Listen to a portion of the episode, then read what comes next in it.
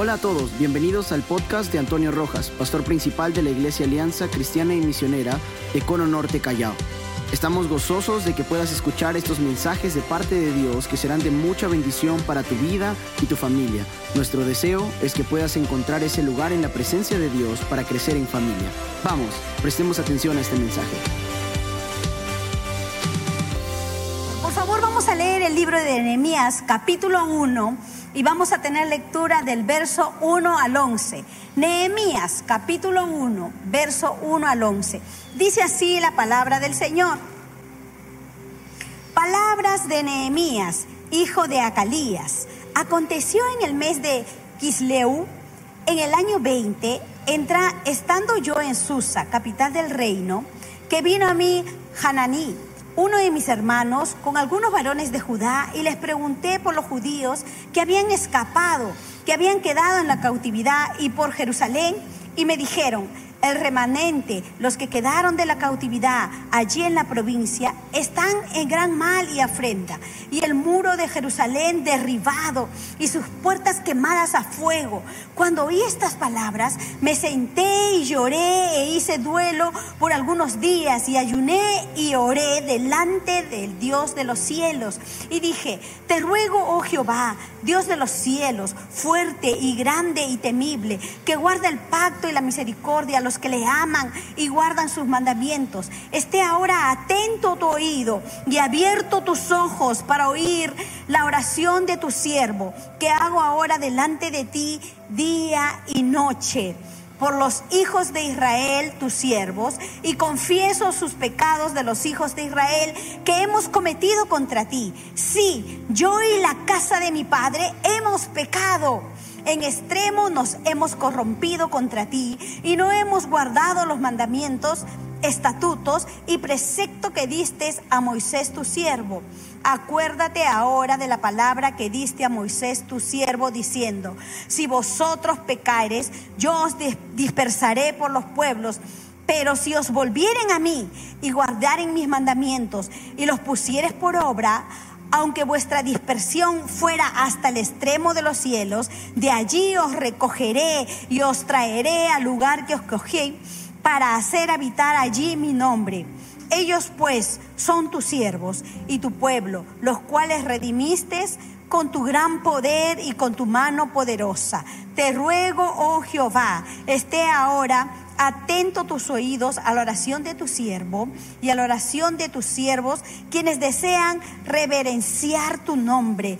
Concede ahora buen éxito a tu siervo y dale gracia delante de aquel varón, porque yo servía de copero al rey. Vamos a orar, iglesia. Señor, sabemos que a la exposición de tu palabra, tú obras de manera sorprendente, Señor. Señor, Tú te estás revelando a través de tu palabra, hablándonos de manera personal. Y lo que decimos en esta mañana es, Señor, habla. Dios de nuestra creación, que nos hiciste y nos formaste, habla que tu pueblo escucha, Señor, que nuestros oídos estén atentos a lo que tú tienes para nuestra vida, Señor. Queremos servirte, queremos honrarte, Señor, y sabemos que siempre tu palabra será, Señor, esa luz que ilumina nuestro camino, Señor. Por eso nos acercamos a ti, creyendo que tú seguirás obrando en este tiempo, en nuestra vida, Señor. Aquí estamos. Concédenos, Señor, esta petición. Háblanos que tu pueblo escucha. Te lo pedimos en el nombre de Jesús. Amén, y amén. Dios use un domingo más a nuestro pastor y podamos ser bendecidos por su palabra.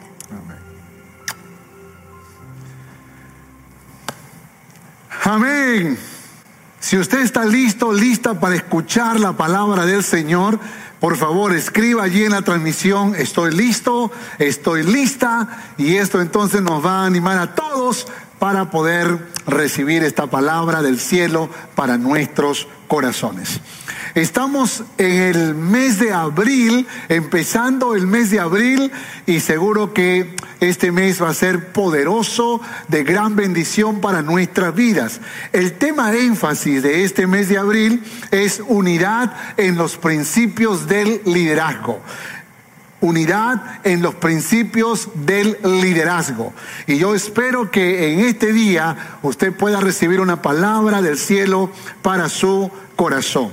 Recuerde que hay cuatro domingos en el mes de abril. Así que el 4 de abril, que es el día de hoy, estaremos hablando sobre el liderazgo en Nehemías. Luego, el 11 de abril, estaremos hablando sobre el liderazgo en Esther, en el libro de Esther. Luego estaremos hablando el 18 de abril, liderazgo en el libro de Job.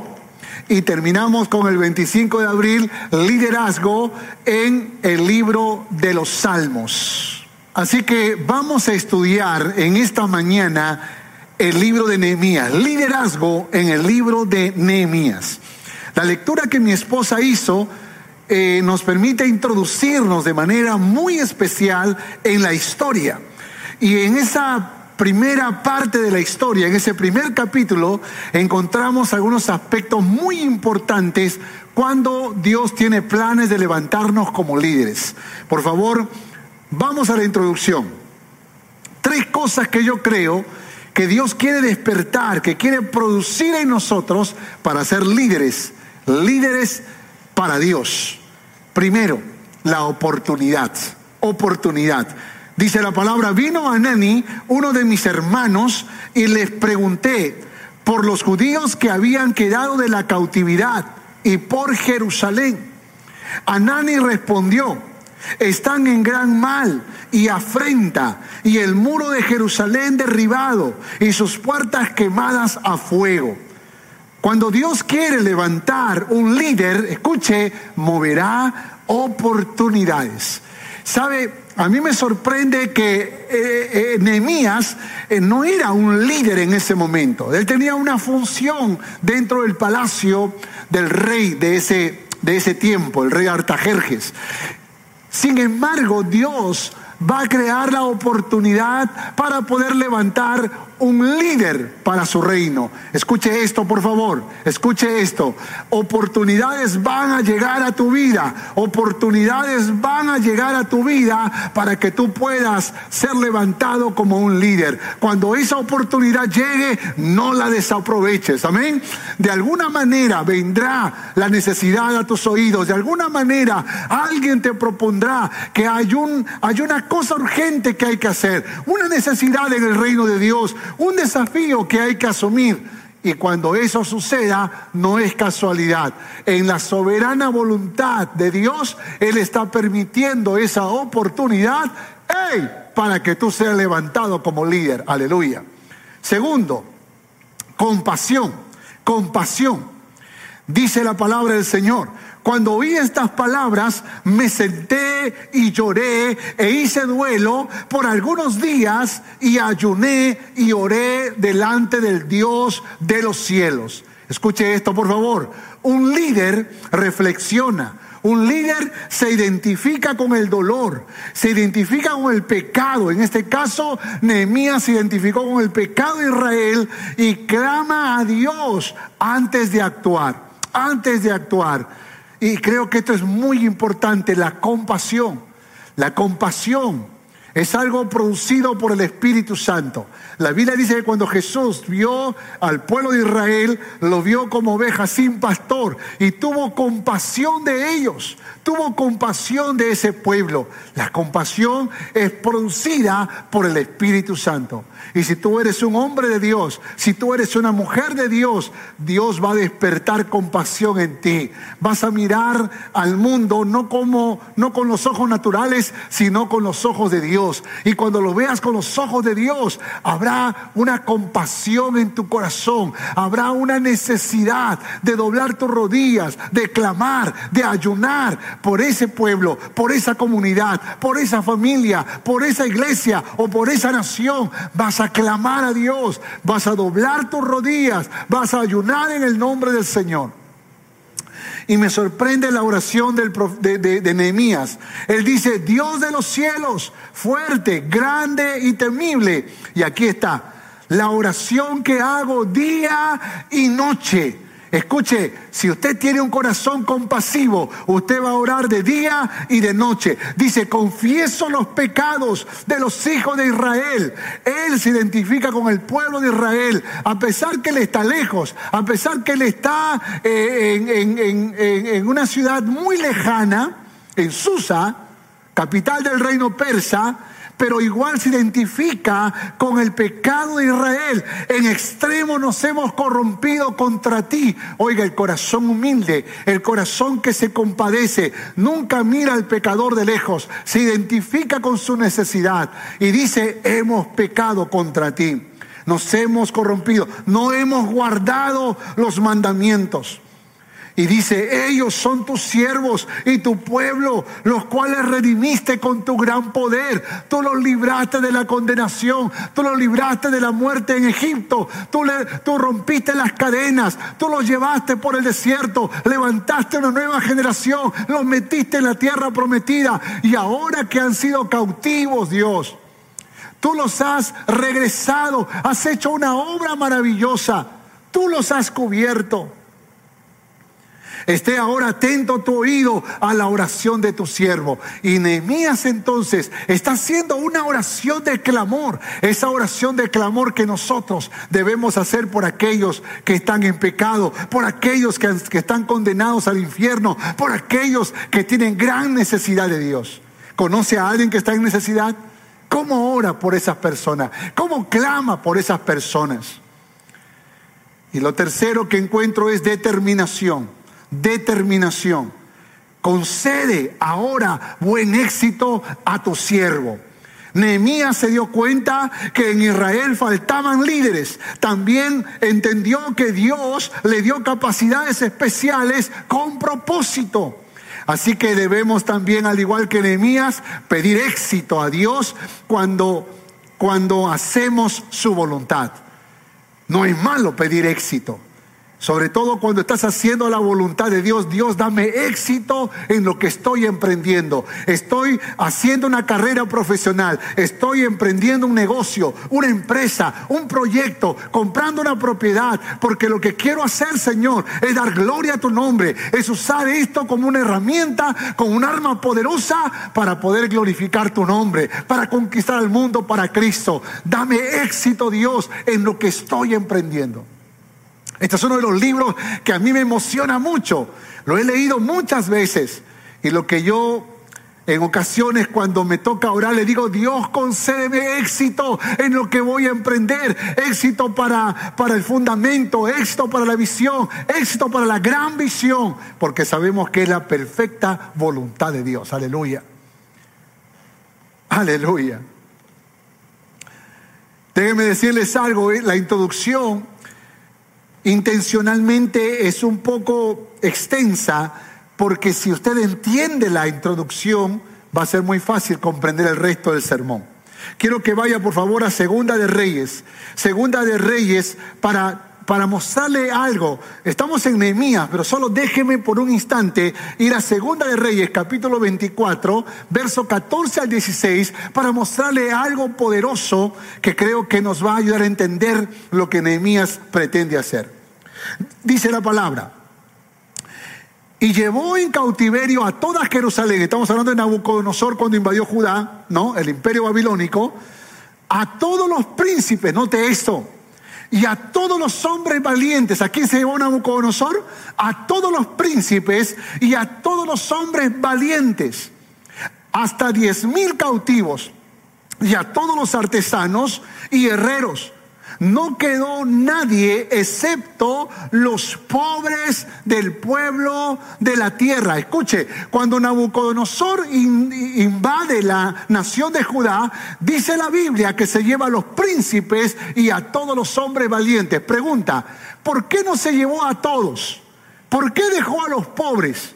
¿Por qué se llevó a los príncipes y a los hombres valientes? Escúcheme, escúcheme.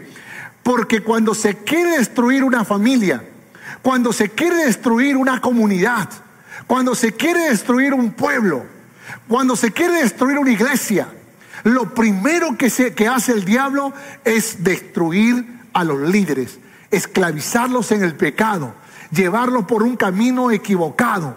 Y Nabucodonosor estableció bien su estrategia apuntemos a los príncipes, apuntemos a los hombres valientes, porque esos son los que se van a, oponer, esos los que van a guerrear, esos son los líderes que llevan adelante al pueblo y van a luchar contra nosotros porque saben que somos sus enemigos. Siga leyendo, siga leyendo. Acuérdese que los pobres quedaron. Asimismo llevó cautivos a Babilonia, a Joaquín, a la madre del rey, a la mujer del rey y a sus oficiales, note, y a los poderosos de la tierra. Cautivo los llevó de Jerusalén a Babilonia, a todos los hombres de guerra, y fueron siete mil, y los artesanos y los herreros, que fueron mil, y a todos los valientes para hacer la guerra, a esos los llevó cautivos el rey de Babilonia. ¿Se ha dado cuenta de eso? Los líderes. Por esa razón, cuando una iglesia, cuando una familia, cuando una comunidad tiene líderes, ese grupo florece, ese grupo crece. Líderes conforme al corazón de Dios, ese grupo florece. ¿Qué hizo Nabucodonosor? Le quitó líderes a la nación de Judá. Cuando el diablo se mete en tu familia para destruir tu casa, al primero que va a tratar de arruinar es al líder de tu casa. Por esa razón es importante que nosotros entendamos la importancia de ser líderes. Porque si nosotros entendemos que el liderazgo es vital, es importante, vamos, vamos a hacer cosas que nunca antes hicimos. Le vamos a pedir a Dios, Señor, quiero ser un líder conforme a tu corazón. Concédeme éxito en lo que voy a emprender. Me voy a casar, voy a tener un hijo, dos hijos, tres hijos, voy a emprender un negocio, un proyecto, una empresa, una familia. Señor, ayúdame, ayúdame, Señor. Y la gracia de Dios estará sobre tu vida. ¿Quiénes quedaron? Los pobres. La palabra hebrea para pobre, escuche, es Dalá. Dalá. Y Dalá significa, también significa cabello. Cabello. Yo trataba de entender por qué razón Dalá es cabello. Si acá lo llaman pobre, acá lo traducen por pobre. Lo que pasa es que el cabello es fácil de arrancar de la cabeza. Fácil de arrancar. Entonces, ¿quiénes quedaron los pobres? Que no eran los pobres que no tenían plata, sino aquellos fáciles de arrancarlos de su tierra. Fácil, eso no hay, no hay que hacer mucho esfuerzo porque son frágiles, son débiles. Son personas que nunca van a guerrear contra el enemigo, que se van a acomodar a las circunstancias que se les presentan también significa algo que cuelga hacia el fondo. Es la misma palabra que se usa, Dalá, para poder eh, eh, llevar un, balde de agua en un pozo y, poner, y llevarlo hasta el fondo. Eso también es Dalá. Así que alguien que le gusta vivir en cueva o en la oscuridad, alguien que tiene miedo, alguien que no quiere salir a la luz, alguien que quiere estar escondido de miedo, de terror, esos son los pobres que se quedaron. Y la otra definición es enfermedad, sin fuerzas para resistir y para pelear. Esos fueron los que se quedaron, los pobres. Los pobres se quedaron. Y creo que nosotros necesitamos recordar que Dios, hermanos, nos ha levantado a todos para ser real sacerdocio. ¿Cuántos dicen amén? Nación santa, pueblo adquirido por Dios, anunciador de su virtud. Por esa razón es importante que nosotros seamos, recordemos que podemos ser líderes en las manos del Señor, instrumentos de bendición para la gloria y alabanza de su nombre. Aleluya, aleluya. Entonces la pregunta sería, ¿qué reflexiones encontramos en el libro de Nehemías sobre el tema del liderazgo? ¿Qué reflexiones? Y aquí está la respuesta. Un líder debe ser espiritual, esforzado, valiente y perseverante. Y eso fue lo que pasó con Nehemías. Nehemías representaba estas características, el líder que este pueblo necesitaba, este pueblo de pobres necesitaba. Ya en, una primera, en un primer grupo había ido a Zorobabel, ya había viajado Zorobabel con un grupo de personas para reconstruir el templo. El segundo grupo llegó con Esdras, como unos tal vez 60 años después, con Esdras, un segundo grupo, para poder trabajar ahora la enseñanza de la Torá y por supuesto eh, establecer algunas leyes sociales, eh, religiosas que eran necesarias para que el pueblo retorne a su comunión con Dios. Y luego llegó Nehemías para la reconstrucción del, del muro o de los muros de Jerusalén. Como bien lo dijo eh, el pastor Carlos en la prédica anterior, hay un periodo de más o menos 100 años desde que salieron del exilio de Babilonia, ahora bajo el poderío del imperio persa, hasta la reconstrucción de los muros de Jerusalén. Así que ahí están cuatro características y rápidamente lo vamos a estudiar. Punto número uno, un líder debe ser espiritual. Nehemías capítulo 2 versos 1 al 5, dice así la palabra del Señor. Dice, sucedió en el mes de Nisan, en el año 20 del rey Artajerjes, que estando ya el vino delante de él, tomé el vino y le serví al rey. Y como ya no había estado antes triste en su presencia, me dijo el rey, ¿por qué está triste tu rostro? Pues no estás enfermo. No es esto sino quebranto de corazón. Entonces temí en gran manera y dije al rey, para siempre vive el rey. ¿Cómo no estará triste mi rostro cuando la ciudad, casa de los sepulcros de mis padres, está desierta, sus puertas consumidas por el fuego? Me dijo el rey, ¿qué cosa pides? Entonces oré al Dios de los cielos y dije al rey, si le place al rey, y, los, y tu siervo ha hallado gracia delante de ti, envíame a Judá, a la ciudad de los sepulcros de mis padres, y la reedificaré. ¡Wow! ¡Qué tremenda palabra! ¡Qué tremenda palabra! Esta porción nos, nos ayuda a comprender que, que eh, Nehemías era el copero del rey. Y el copero no era sino aquella persona, aquel sirviente que tenía que beber el vino o, la bebida que el rey iba a beber, pero lo hacía, lo hacía primero por si la copa estaba envenenada. De hecho, que el copero se arriesgaba demasiado, porque si el copero moría envenenado, entonces el rey se salvaba. Ese era el trabajo de Nehemías, un hombre que estaba al servicio del rey. Y dice la palabra que este copero tenía una actitud, este Nehemías tenía una actitud de gozo evidente, gozo evidente. ¿Por qué razón? Porque la Biblia dice que no había estado antes triste en su presencia. O sea que Nehemías eh, andaba siempre con gozo, andaba con alegría, andaba con, con ese espíritu eh, que creo que caracteriza a alguien que va a ser un gran líder. Escúcheme esto, escúcheme esto por favor, escúcheme esto. Si usted quiere ser un gran líder, si usted alguna vez quiere liderar un grupo, sea su familia, sea un grupo en la iglesia, sea una empresa, sea un negocio, usted tiene que aprender a alegrarse. Usted tiene que aprender a sonreír. Usted tiene que aprender a comunicarse con alegría.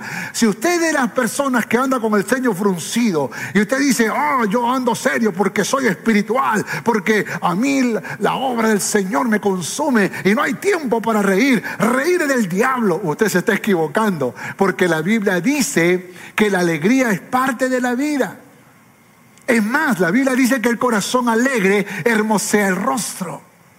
Por lo tanto, es necesario que nosotros aprendamos a alegrarnos. Eh, la razón por la cual el rey Artajerjes atendió a la necesidad de, de Nehemías fue porque nunca lo vio triste, le pareció raro.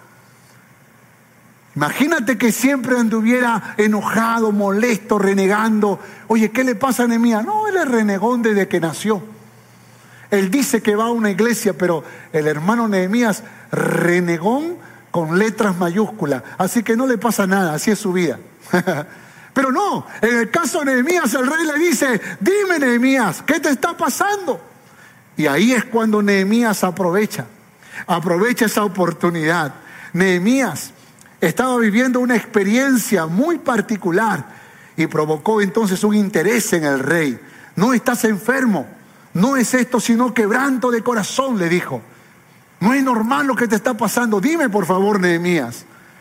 Así que Nehemías está siendo guiado por Dios porque es un hombre de oración. Y de pronto la oportunidad se le presenta y le dice, ¿qué cosa pides? Y dice la Biblia, entonces oré al Dios de los cielos. Oiga, esto me gusta, esto me encanta. ¿Sabe por qué? Porque cuando llega esa oportunidad, usted tiene que levantar sus ojos al cielo cuando te llega la oportunidad de encontrar un trabajo, de emprender una empresa, de emprender un negocio, de emprender un matrimonio, una familia, algo, usted tiene que levantar sus ojos al cielo. Usted tiene que decirle, Dios, ayúdame por favor. No lo quiero hacer en mis fuerzas, no lo quiero hacer con mi inteligencia, no lo quiero hacer con mis capacidades, quiero hacerlo con tu guía, Dios. Quiero hacerlo con tu guía. Y eso es lo que Dios empieza, empieza a guiarte, empieza a dirigirte, empieza a hacer algo poderoso tu vida porque tú aprendiste a ser espiritual. Nehemías era un hombre espiritual. Ya lo vimos en el capítulo 1 ayunando y orando, pero ahora lo vemos en una gran oportunidad y le dice, Señor, ayúdame, Dios, ayúdame por favor. Él oró al Señor, él clamó al Dios de los cielos. Y Nehemías entonces pide lo imposible. Y no solamente lo pide, sino que el milagro acontece. ¿Qué le dijo? Si le place el rey y tu siervo ha hallado gracia delante de ti, envíame a Judá, a la ciudad de los sepulcros de mis padres, y la reedificaré. Dame permiso para ir a mi pueblo y quiero reedificar los muros de Jerusalén. Y yo creo que antes que el rey Artajerjes estaba a punto de responder, le dijo, ah, y una cosa más, le dijo. Además dije al rey, si le place al rey que me den cartas para los gobernadores al otro lado del río, para que me franqueen el paso hasta que llegue a Judá. Y cartas para Sab de paso, guarde el bosque del rey para que me dé madera para enmaderar las puertas del palacio de la casa y para el muro de la ciudad y la casa que, en que yo estaré. Y dice la palabra, y me lo concedió el rey, aleluya, según la benéfica mano de mi Dios sobre mí, aleluya. Oiga, yo tengo que emocionarme con esta historia, porque cuando las cosas sorprendentes acontecen, nunca te des gloria a ti mismo. Nunca pienses que tu habilidad, tu fuerza, tu inteligencia te hizo hacer esa empresa. Nunca creas que por tus capacidades ganas ese gran salario, sino es por la benéfica gracia de Dios en tu vida. Porque has aprendido a buscar el rostro de Dios. Los milagros acontecen. ¿Alguna vez le has pedido algo loco a alguien de parte de Dios? Oiga, escuche, le voy a contar una historia rápido. Yo estuve buscando una casa por muchos años. Romy sabe las muchas veces que entrábamos a, una, a uno de esos departamentos que vendían en los edificios y cuando hacíamos las cuentas yo simplemente salía de ese lugar y decía, este no es el lugar, este no es el lugar. Creo que Romy se cansó de las veces que entrábamos a una casa y yo le decía, no, este no es el lugar. Creo que algunas veces era por el costo tan alto, porque cuando queríamos hacer cálculos bancarios, en 20 años se pagaba el doble de, la, de lo que costaba la casa y era imposible que pudiéramos pagar.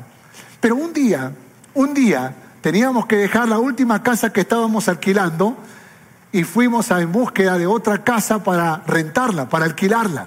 Y cuando entramos a esa casa, mientras mi esposa se iba por, la, por los otros lados de la casa, yo me metí en una habitación, que es ahora mi habitación matrimonial, y oré a Dios. Y le dije, Dios, voy a hacer una propuesta loca. Y te pido, Señor, que me concedas éxito. Que se abran las puertas, Señor. Te lo pido, por favor, en el nombre de Jesús. Amén.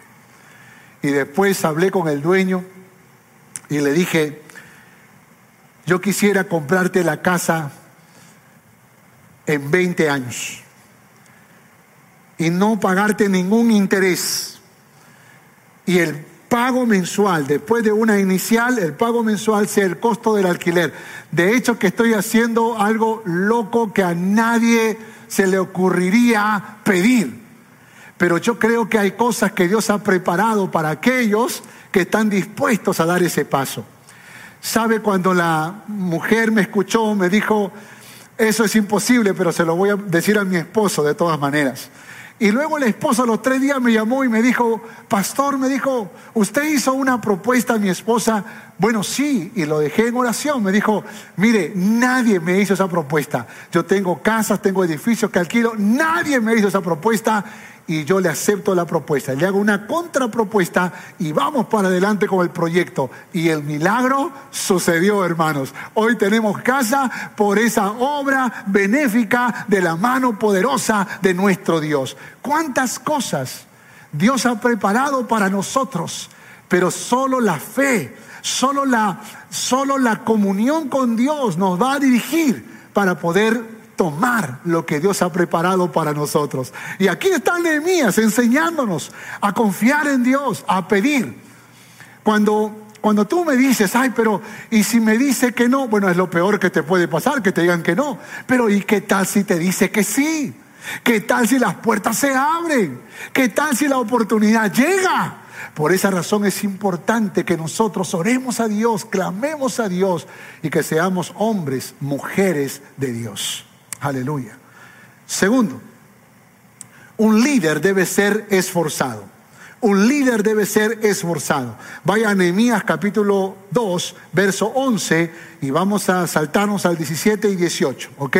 Dice, llegué pues a Jerusalén, y después de estar allí tres días, y él salió y miró y observó, dice, salí de noche por la puerta del valle hacia la fuente del dragón, y a la puerta del muladar y observé los muros de Jerusalén que estaban derribados y sus puertas que estaban consumidas por el fuego. Y les dije, pues, vosotros veis el mal en que estamos, que Jerusalén está desierta y que sus puertas consumidas por el fuego. Venid y edifiquemos el muro de Jerusalén y no estemos más en oprobio entonces le declaré cómo la mano de mi Dios había sido buena sobre mí y asimismo las palabras que el rey me había dicho. Y dijeron, levantémonos y edifiquemos y así se esforzaron, esforzaron sus manos para bien. Aleluya. Aleluya. Un líder debe ser esforzado. Esforzado para ver la condición en la que nos encontramos. Dice el texto, les dije, vosotros veis el mal en que estamos, que Jerusalén está desierta y sus puertas consumidas a fuego. Escuche, escuche por favor, si usted quiere realmente ser un líder, usted tendrá que esforzarse para ver la necesidad. ¿Y por qué lo digo? Porque a veces uno no mira la necesidad. A veces uno vive en la vida sin mirar el oprobio, sin mirar los muros caídos, sin mirar la crisis que hay en la familia, sin mirar eh, eh, eh, la, la crisis que hay en la economía familiar. ¿Cuántos hijos, cuántos hijos quieren ser líderes? pero simplemente están esperando llegar a los 20, 25, 30 años para ser un líder, pero tal vez no están mirando la necesidad que hay en su hogar. ¿Acaso no miras que la casa está sucia? ¿Acaso no miras que la cama donde duermes está destruida como los muros de Jerusalén? Ahí es donde se ve a un líder. Allí es donde se ve a un líder cuando mira la necesidad, cuando se da cuenta, cuando se esfuerza. Porque hay papás que sufren, ¿verdad? Con sus hijos, con sus hijas. No te das cuenta la situación en que estás viviendo. Y esos muchachos que a veces miran todo no, no me doy cuenta. Claro, porque no ves. Por esa razón hay que esforzarse, hay que abrir los ojos para ver la necesidad. La necesidad.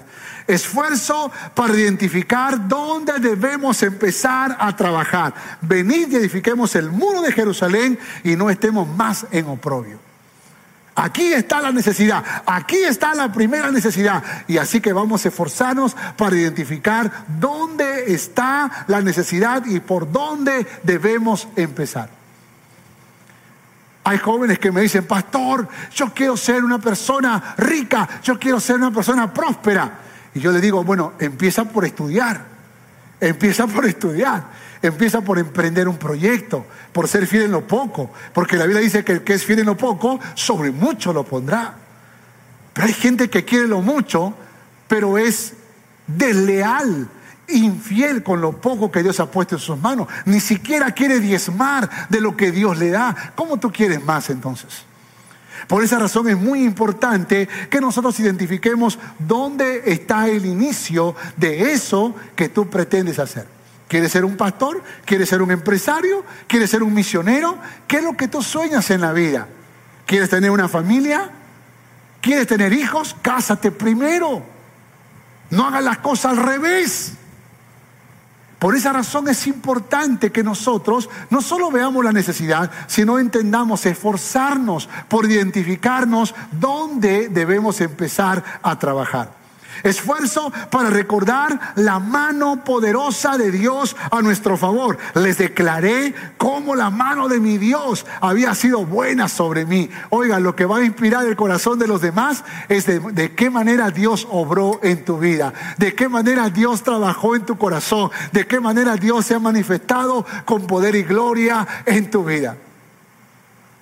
Nunca voy a olvidar que cuando tuvimos que comprar la propiedad de Aucayama, yo les conté la historia a los hermanos y todos dijeron, levantémonos y edifiquemos. Y la historia que yo les conté fue que un día me dijeron de que había una tierra en Aucayama que podríamos comprar para nuestro centro de retiros espirituales.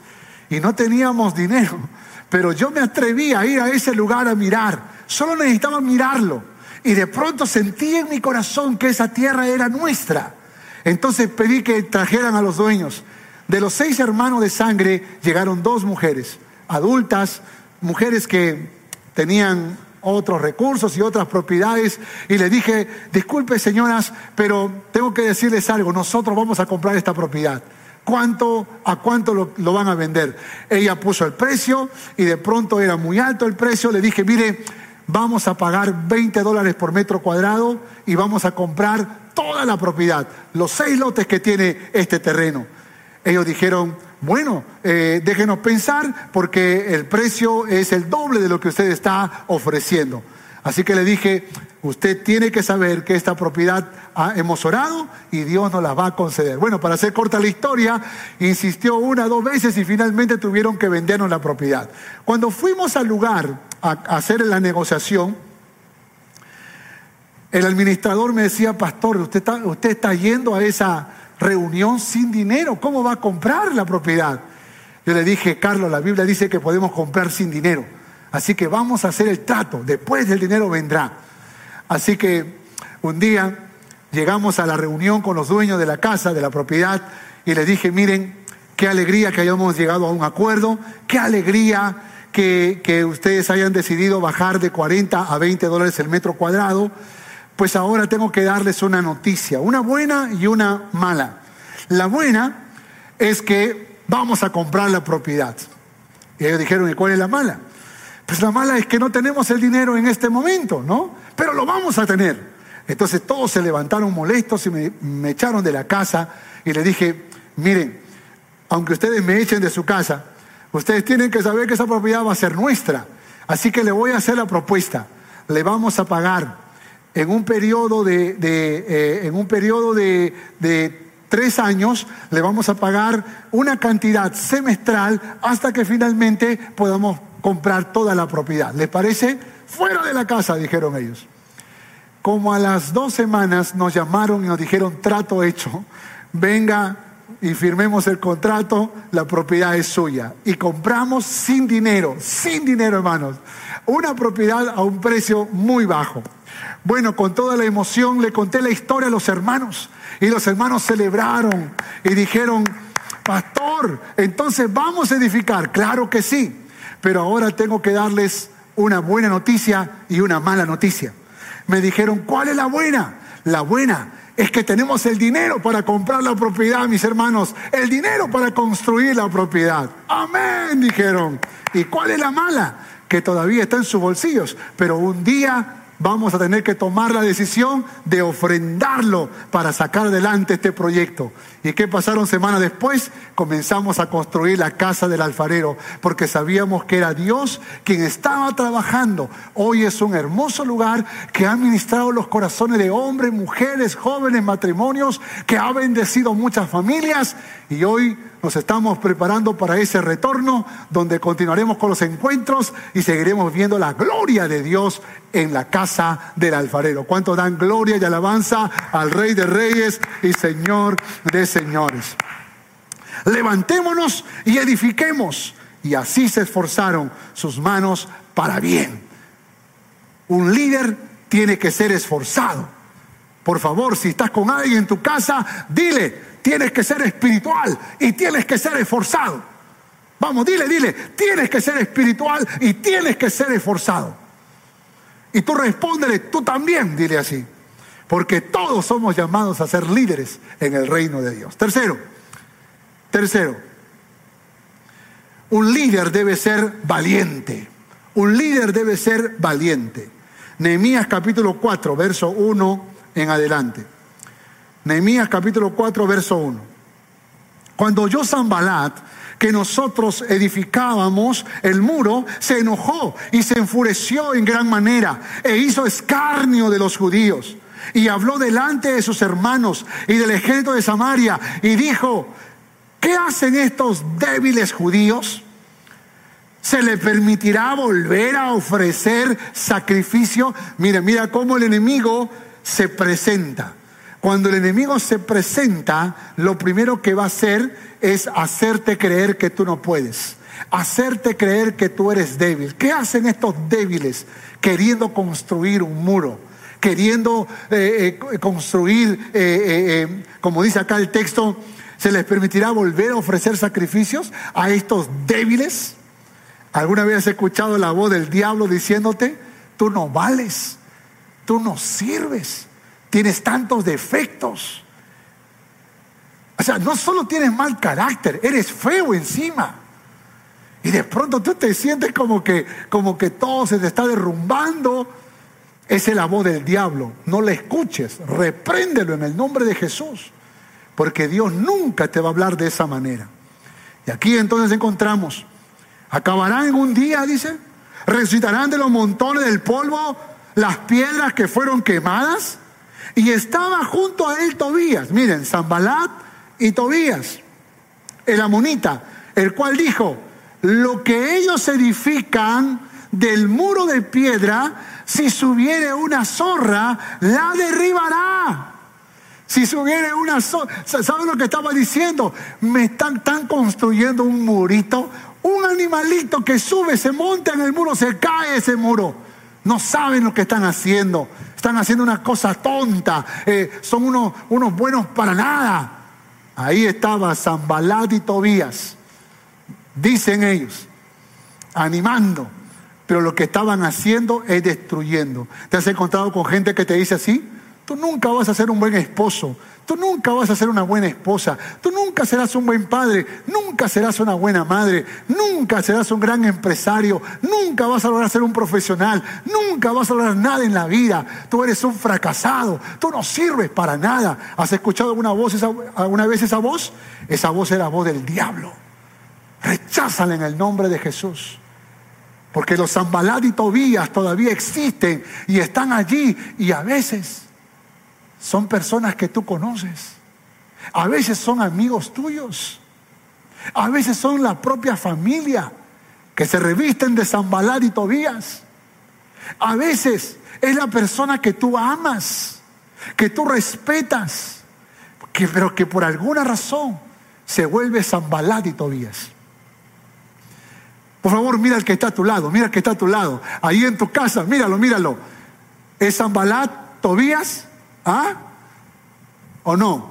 Di, por fe, no, pastor. No, no, no. A partir de ahora va a cambiar de nombre, dile así. A partir de ahora, mi amor. Ya no más Zambalat, ya no más Tobías. Y estaban, dice la palabra, verso 7, dice, pero aconteció que oyendo Zambalat y Tobías y los árabes, los amonitas y los de Asdod, que los muros de Jerusalén eran reparados, porque ya los portillos comenzaban a ser cerrados, se encolerizaron mucho y conspiraron todos a una para venir a atacar a Jerusalén y hacerles daño. Wow, wow. Aquí encontramos entonces que el enemigo nunca se va a quedar tranquilo. Cuando, cuando tú empiezas a fructificar, cuando tú comienzas a buscar a Dios y las cosas se, se, ordenen en tu vida y, te restaures y comienzas a aspirar a un negocio, a una carrera, a, a un matrimonio, a una familia, cuando todo empieza a prosperar en tu vida, cuando los muros de Jerusalén se van construyendo, entonces el diablo que ha venido a matar, a hurtar, a destruir, va a tratar de meterse en tu vida. Solo basta que le des un centímetro, solo basta que le des un pequeño lugar y Él se aprovechará a ti. Por eso la palabra de Dios dice, que tenemos que buscar el rostro de Dios, que tenemos que humillar nuestro corazón delante de Dios, resistir al diablo y Él huirá de nosotros, porque el que está con nosotros es mayor que el que está en el mundo, porque en Cristo Jesús somos más que vencedores y en Él todo lo podemos porque nos da su fortaleza. ¿Cuántos dicen amén? Dale un fuerte aplauso al Rey de Reyes, Señor de Señores, aquel que te da la victoria. Por esa razón tenemos que ser valientes. Mire la valentía de Nehemías. Mire la valentía de Nehemías. Capítulo 4, verso 9. 4, verso 9. Entonces oramos a nuestro Dios y por causa de ellos, mira la valentía, pusimos guarda contra ellos de día y de noche Después miré, verso 14, después miré y me levanté y dije a los nobles y a los oficiales, a los líderes y al resto del pueblo, no temáis delante de ellos. Acordaos del Señor, grande y temible, y pelead por vuestros hermanos por vuestros hijos, por vuestras hijas, por vuestras mujeres, por vuestras eh, casas, es decir, por vuestras familias. Verso 15, y cuando oyeron nuestros enemigos que lo habíamos entendido y que Dios había desbaratado el consejo de ellos, nos volvimos todos al muro, cada uno a su tarea. Es decir, por un momento se intimidaron, por un momento se detuvieron, pero cuando entendieron que mayor es el que está con ellos, entonces decidieron volver al muro a seguir con su tarea. Y los que edificaban en el muro, los que acarreaban, los que cargaban, con una mano trabajaban en la obra y en la otra mano tenían la espada. Porque los que edificaban, cada uno tenía su espada ceñida a sus lomos y así edificaban. Y el que tocaba la trompeta estaba junto a mí. Me encanta esta historia. Me encanta. Valentía para enfrentar la adversidad. 24 horas por 7 días. Valentía para enfrentar la adversidad. Dice, pusimos guarda contra ellos día y noche. No hay feriados. No hay feriado, no hay día de descanso. No hay vacaciones. El diablo no tiene vacaciones. Siempre va a tratar de atacarte. Por esa razón tenemos que guardarnos 24 por 7. Valentía será imprescindible en los líderes. Le dijo a los nobles, los oficiales, no temáis delante de los enemigos. Valentía te lleva a la acción, no solo a la emoción, a la acción. Acordado del Señor, dice, grande y temible, y pelead por vuestros hermanos. Pelead, acción, manos a la obra. Y esto es muy importante. Porque puede que hoy escuchando este mensaje decimos, ¿cuántos dicen amén? Y dice, amén. Y luego viene el enemigo del coronavirus y te derrota. Viene el enemigo del coronavirus y te deprimes y crees que te vas a morir y crees que Dios se olvidó de ti. Crees que Dios no está a tu lado. Crees que Dios no está luchando contigo para vencer el coronavirus. Cuán importante es que nosotros en medio de la adversidad, en medio de los enemigos que nos toca experimentar, con los que tenemos que pelear, tenemos que recordar, hermanos, que ahí está Dios con nosotros, su gloria y su presencia. La valentía entonces te lleva a la acción y no solo a la emoción. Valentía para escuchar la voz de Dios y no la voz, no la voz de nuestros miedos. Dice cuando oyeron nuestros enemigos que lo habíamos entendido y que Dios había desbaratado el consejo de ellos. ¿Cuántas veces escuchamos más nuestra voz? La voz de nuestro corazón, la voz de nuestros sentimientos.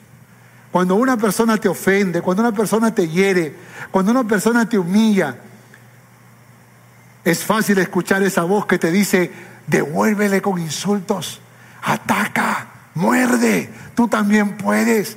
Tú has sido muy malo, tú has sido muy mala antes de conocer a, Cristo. Vamos, ataca, tú puedes. Que sepan que no eres un gatito, que eres un león. Que sepan que no eres una gatita, que eres una leona. Y a veces nosotros caemos en el juego de esa voz, que no es la voz de Dios, sino que es la voz de nuestro corazón. Pero ¿cuántas veces Dios está diciendo, perdona, ten misericordia, ten compasión, dale una oportunidad más, levántate. Recuerda que no es tu enemigo, el diablo es tu enemigo. Él solo se dejó usar, ella solo se dejó usar por Satanás. Así que tienes que luchar, tienes que intentarlo una vez más. Sana tu corazón, se libre de esa amargura, se libre de ese resentimiento. Haz lo que te toca hacer. Levántate, pelea, tú puedes. Y cuando escuchas esa voz, tú sabes que esa voz es la voz de Dios. Tú sabes, algo en tu corazón te dice que esa voz es la voz de Dios. Valentía se requiere para trabajar en unidad. Eso no es sencillo. Mas volvimos todos al muro, dice la palabra, cada uno a su tarea. Con una mano trabajaban en la obra y con la otra tenían la espada. Esto es tremendo, porque frente a los enemigos, sabiendo que había enemigos, entonces con una mano seguían trabajando, construyendo el muro, y con la otra mano tenían la espada. Escuche, escuche esto, escuche, escuche. Aleluya.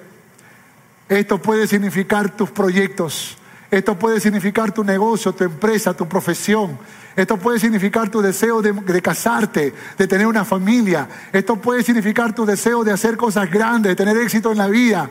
Pero nunca te olvides que si tú quieres vencer a tus enemigos, en una mano tú haces tus proyectos y en la otra mano tienes la espada. Y esa espada es la palabra de Dios. Esa espada son los principios, son las promesas del cielo que Él tiene preparado para tu vida. Con una mano avanzas en la vida y con la otra mano tiene la espada del Espíritu, que es la palabra de Dios, que te va a guiar, que te va a decir cuándo detenerte, cuándo avanzar, cuándo continuar, cuándo parar. Y cuando de pronto llega un día domingo y te dice, hey, para, ahora humilla tu corazón, escucha escucha mi voz porque tengo planes para tu vida. De pronto una noche de clamor te dice, hey, detente porque tengo planes para ti. De pronto un día te dice el grupo familiar, la escuela bíblica, esa reunión de hombres o de mujeres, guerrero de oración. Dios te va a hablar, Dios te va a hablar y te va a decir cuándo es el momento de hacer lo que te toca hacer para fortalecer ese corazón. Hay que estar listos para escuchar esa voz. Y no es fácil. Se requiere valentía. Y valentía sobre todo para trabajar en esa unidad. Todos corriendo en la misma dirección. Todos haciendo el muro de Jerusalén. Puedes imaginarte a un líder allí diciendo a Nehemías, bueno Nehemías, ustedes construyan el muro de Jerusalén. Ustedes continúen con la visión, con la gran visión. Pero yo voy a construir mi propio murito.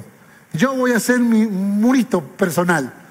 Yo voy a hacer mi ministerio, yo voy a hacer lo que yo quiero porque yo no quiero estar con ustedes. Eso no es valentía, eso es desunión.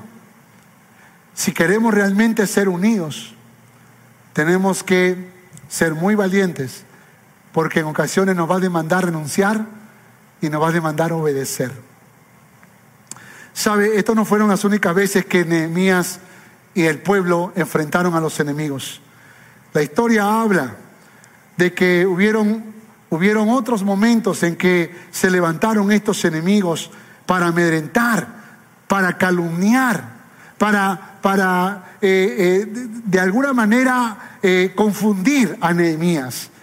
Y hay un texto, hay un texto que aparece en, en Nehemías capítulo 6, verso 14, que dice, acuérdate Dios mío de Tobías y Zambalat, conforme a estas cosas que hicieron, también acuérdate de Noadías, profetiza, y de los otros profetas que procuraban infundirme miedo, mira lo que había pasado.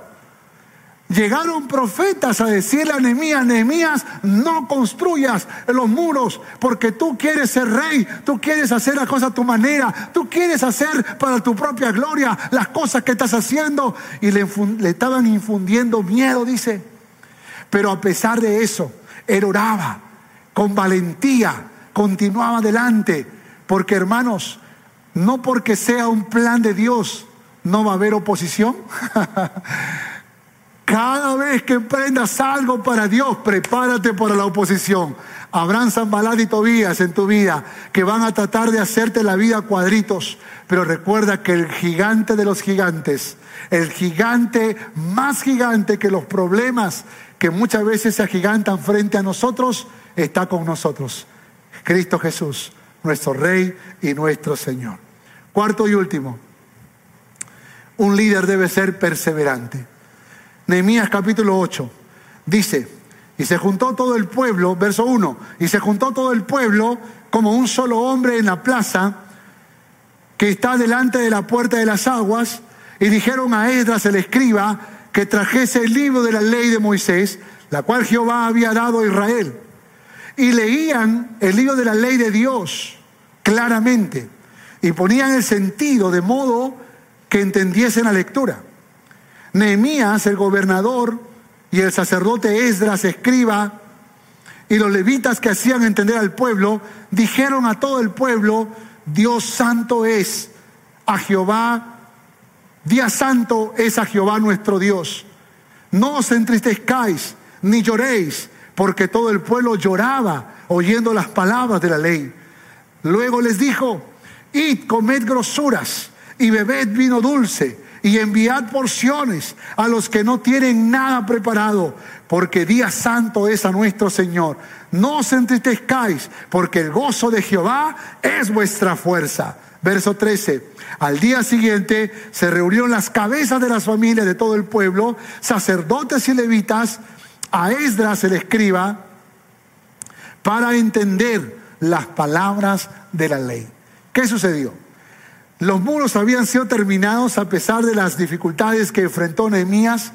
Los muros se habían construido finalmente y ahora estaban haciendo la celebración. Ahora estaban haciendo la dedicación. Entonces comienzan a leer los libros de la ley.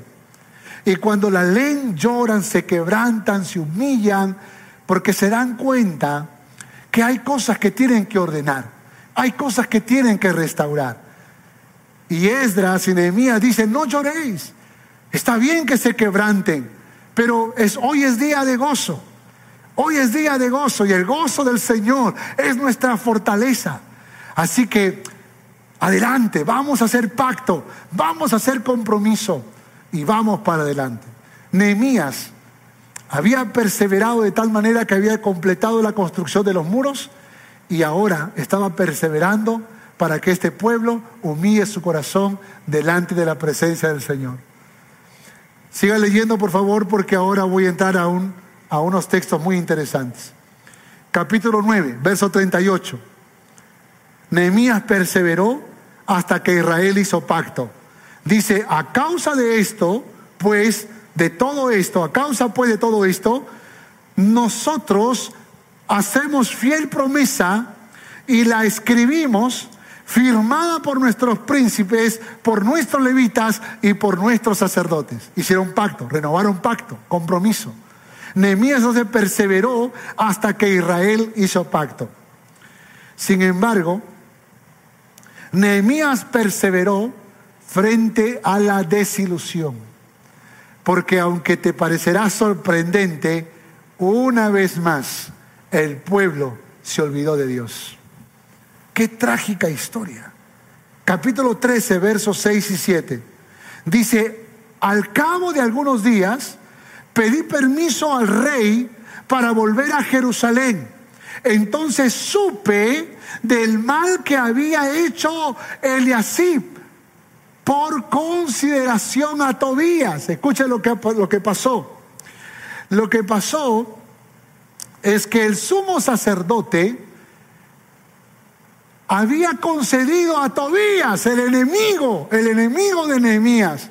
Ya Nehemías había regresado al rey Artajerjes a seguir trabajando y dice que pasaron alrededor de 10 a 12 años cuando decidió Nehemías regresar a Jerusalén para ver cómo estaba el pueblo, porque los había dejado habiendo hecho pacto, los había dejado determinados a caminar con Dios, y cuando regresan en la casa de Jehová, en el templo de Jehová, ¿quién crees que había rentado una habitación? Tobías, Tobías había hecho su cámara, su cómoda, su cama, su vela, tenía, tenía su departamento dentro de la casa de Jehová. Y cuando Nehemías llega y mira esto, se sorprende y le dice, ¿qué te pasa, él así? ¿Por qué has hecho esto? Y se enoja. Y claro, dice la historia, por, por, por el tiempo no puedo leerles el texto, sacó todas las cosas de Tobías y lo echó del templo. Frente a la desilusión, Nehemías no dijo, ok, me voy a mi, a, mi, a mi trabajo y me olvido de ustedes. No, sino más bien perseveró frente a la desilusión. Algunas veces tú y yo como líderes vamos a ser desilusionados. Algunas veces las personas a quienes le entregamos una responsabilidad o aún en nuestra propia casa le confiamos algo a nuestros hijos, algo a nuestro cónyuge. De pronto estamos entregándole una gran tarea a una persona en el trabajo, en el negocio. Te pueden desilusionar, te pueden traicionar. Frente a esto, tú tienes que seguir perseverando. Dígale que está a su lado, tienes que seguir perseverando, tienes que ser persistente. Siga leyendo conmigo. Nehemías perseveró reprendiendo a los oficiales. Capítulo 13, verso 11. Entonces reprendí a los oficiales y dije, ¿por qué está la casa de Dios abandonada? Y los reuní y los puse en sus puestos. O sea que los levitas, los sacerdotes, cada uno estaba prácticamente viviendo como podía, el templo estaba cerrado, otra vuelta habían vuelto al, paganismo, al, pecado. Entonces Nehemías llama a los oficiales y le dice, vamos a hacer las cosas de nuevo, tráigame los levitas, tráigame los sacerdotes, y a cada uno los puso en su lugar. ¿Saben lo que dice la historia? El capítulo 3 es trágico, ¿eh? Dice que agarró a los cabezas de hogar y le jaló los pelos hasta arrancarle los pelos. ¿Cómo es posible? Con claro, Claro, la indignación te puede llevar a eso. Ahora, por favor, no estoy diciendo, pastor, arráncale los pelos a ese líder que tanto... No, no, no estoy diciendo eso, ¿no? Lo que estoy diciendo es que nosotros tenemos que perseverar y en esa perseverancia puede que nos toque corregir a nuestros, a nuestros líderes, puede que nos toque corregir a nuestra familia, puede que nos toque corregir a esas personas que muchas veces son imprudentes, que son tercas, que son desobedientes, que son rebeldes, que no entienden, pero nunca te desanimes. Nunca tires la toalla, nunca te eches para atrás. El Señor va delante de ti, de tu ministerio, de los sueños que tú tienes. Así que no te canses. Dígale que está a su lado, no te canses, no te canses. ¡Ey! No te canses. Escucha, pueblo de Dios, no te canses. Sigue adelante en el nombre del Señor. Dice la historia que Nehemías perseveró destituyendo líderes. Nehemías 13, 28. Y uno de los hijos de Joyada, hijo del sumo sacerdote así era yerno de Zambalat.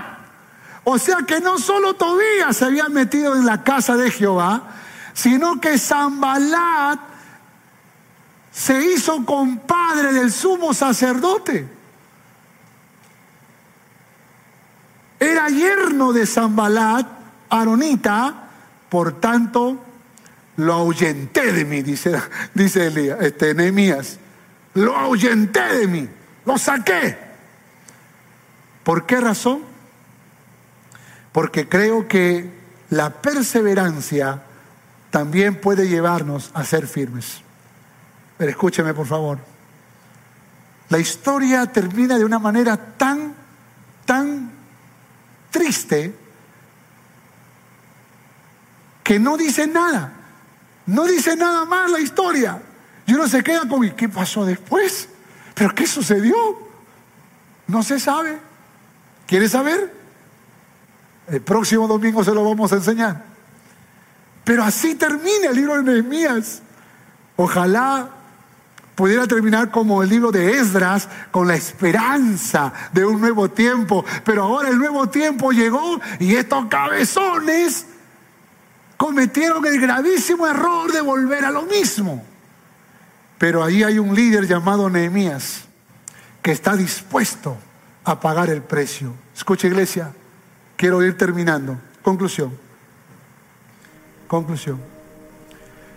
¿Qué reflexiones encontramos en el libro de Nehemías sobre liderazgo? Que un líder debe ser espiritual. Un líder debe ser esforzado. Un líder debe ser valiente. Y un líder debe ser perseverante, debe ser persistente, sabiendo que los resultados no son nuestros, los resultados son de Dios. Los resultados son de Dios. Hay padres que a veces se agotan de criar a sus hijos. Hay líderes que se agotan de, trabajar con sus ovejas. Hay pastores que se agotan de trabajar con sus congregaciones. Hay, empresarios que se agotan de trabajar con sus trabajadores y hay jefes que se agotan de trabajar con sus subordinados, cualquiera que fuese tu situación, yo te digo, sigue siendo el líder que Dios quiere que seas, sigue siendo un líder espiritual, dobla tus rodillas, clama a Dios, sigue siendo un líder conforme al corazón de Dios, sigue siendo un líder esforzado, trabaja, esfuérzate, pon manos a la obra, porque solo así se puede alcanzar los sueños. Sé un líder valiente, capaz de enfrentar a los enemigos, a los Zambalar y Tobías que se aparecen en tu vida, sabiendo que Jehová pelea contigo.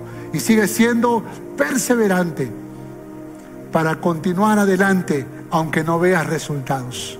Porque los resultados siempre serán del Señor. Y la Biblia dice que tenemos que sembrar y regar, porque a su tiempo segaremos. Y yo quiero desafiarte en el nombre de Jesús. Déjame decirte algo más. Soy un pastor que lo he entregado todo. Soy un pastor que me apasiona velando por la gente, que me apasiono tratando de ser compasivo, pero también firme, eh, eh, eh, que, que actúe con justicia, pero también con misericordia. Soy un padre que quiero dar lo mejor para mis hijos. Soy un esposo que quiere honrar y amar a mi esposa. Soy, soy un hombre que quiere ser modelo, inspiración para los demás. Y aunque yo sé que he cometido errores, aunque yo sé que no he sido el mejor pastor, yo sé que no he sido el mejor esposo, yo sé que no he sido el mejor padre, yo sé que no he sido el mejor hombre, que Dios todavía sigue trabajando conmigo, pero cada día le pido a Dios, Señor, ayúdame a ser el líder que tú quieres que yo sea. Y yo encuentro que este Nehemías realmente fue un gran líder y yo espero que tú y yo podamos llegar a la misma conclusión para que podamos ser inspirados. Aunque no veas resultados, a su tiempo cegaremos. Vamos a orar. Padre, quiero darte gracias. Gracias Dios, porque tú y nadie más que tú hace posible que podamos, Señor, levantarnos como líderes conforme a tu corazón. Haz tu obra en nosotros. Manifiesta tu poder y tu gloria. Llénanos de tu amor, lleno de tu gracia. Perdónanos, Señor, por no ser espirituales. Perdónanos, Señor, por no ser líderes esforzados, valientes y perseverantes. Por tirar la toalla, por abandonar la carrera. Perdónanos, Señor. Mas te ruego en esta mañana, Señor, que tu presencia inunde nuestros corazones. Que tu gloria, Señor, llene nuestras vidas. Por favor, ayúdame. Quiero ser un hombre de Dios. Vamos tú, mi hermana, dile, quiero ser una mujer de Dios. Quiero humillar mi corazón delante de ti cada día, cada mañana, cada tarde y cada noche. Señor, aquí estoy. Por favor, toma mi vida, todo lo que soy, Señor. Y ayúdame, por favor, a ser esforzado, a ser trabajador, a ser valiente y a ser perseverante. Yo sé que a tu tiempo yo cegaré. Yo sé que a tu tiempo veré resultados en mi esposa, en mi esposo, en mis hijos, en mis padres, en mis amigos, en mis líderes, en mis ovejas, en las personas que están bajo mi autoridad. Pero ayúdame, Señor. Quiero ser un líder como Nehemías. Ayúdame. Porque hay una gran responsabilidad en mis manos. Aquí estoy, Señor, listo para hacer tu voluntad. Perdóname y dame una nueva oportunidad. En el nombre de Jesús. Amén. Y amén. Esperamos que este mensaje haya sido de bendición para tu vida. Gracias por escuchar este podcast. Si deseas más información, visítanos en www.familiasrestauradas.org. Que Dios te bendiga.